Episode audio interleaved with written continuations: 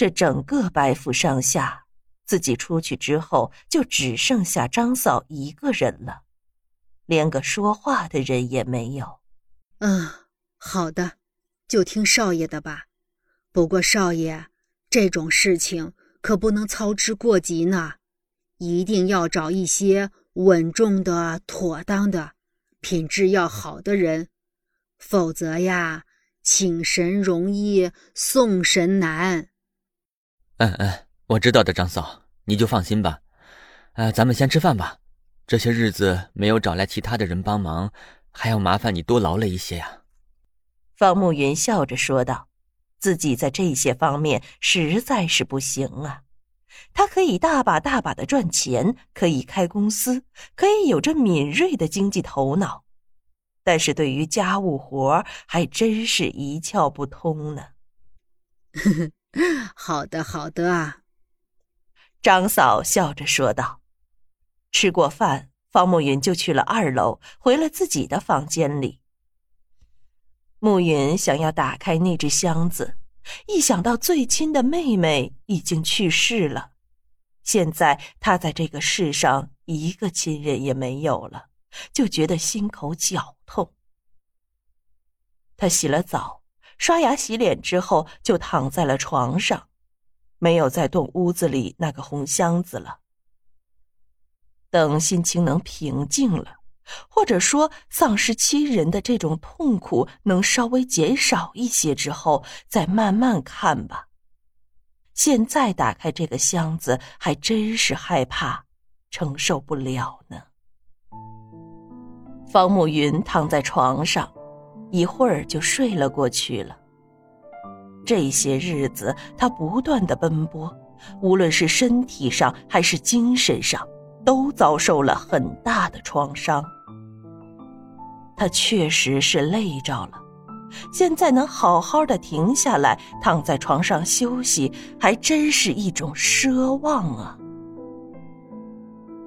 暮云在睡梦里又梦见了自己的父母。他们是在他上大学的时候去世的。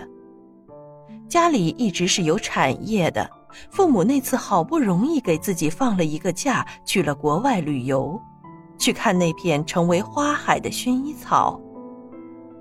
但是两人高高兴兴的走了，回来的却是两个人的尸体。他们看完了那片薰衣草，又去了巴黎，疯狂的购物。最后回到国内，当他们下了飞机，开着车要回家的时候，遭遇了车祸，两人一起撒手人寰。方慕云忍不住低声喊了一声“母亲”，一睁眼，屋子里却是黑沉沉的一片。这时候他才反应过来，这是在姑母的房子里，哪有什么父母？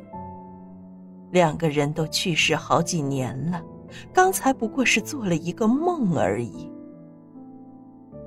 现在在乡下没有什么路灯，今天晚上又是阴沉沉的，所以屋子里伸手不见五指。在这黑暗里，方慕云又不禁陷入了回忆里。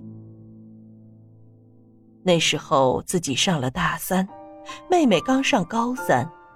可能是因为父母双双离世的原因，暮雪的哮喘病就是在那个时候发作的。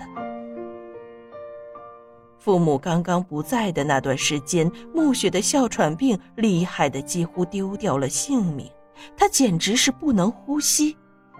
有时候暮云都担心她会不会一口气上不来，也像父母一样离开自己。暮雪被送进了医院进行抢救，住了两个多月之后才出院。他这时候才放弃了继续读书的打算，于是暮雪读到高三就退学了。暮云也是坚持着读完大学就回家，开始照顾着自己的妹妹。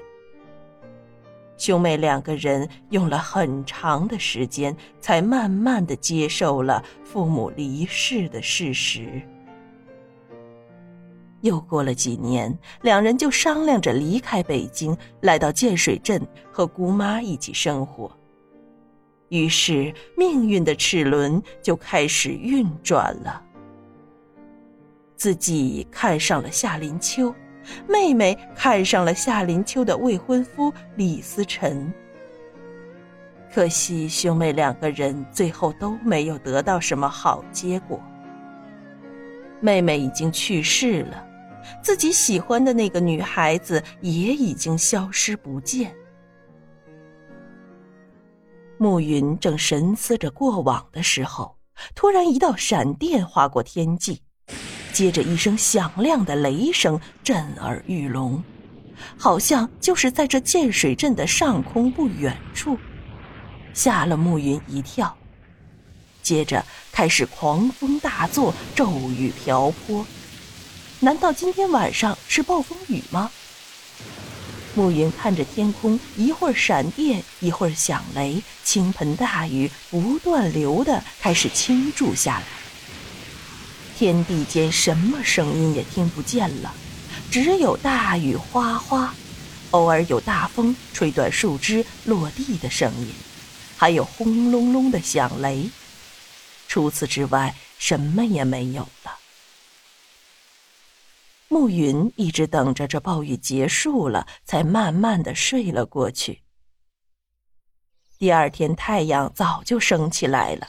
屋外面又传来小鸟鸣啾啾的声音，一片阳光明媚。如果不是经历昨天晚上的狂风暴雨，暮云几乎有种错觉，现在是风和日丽的春天了。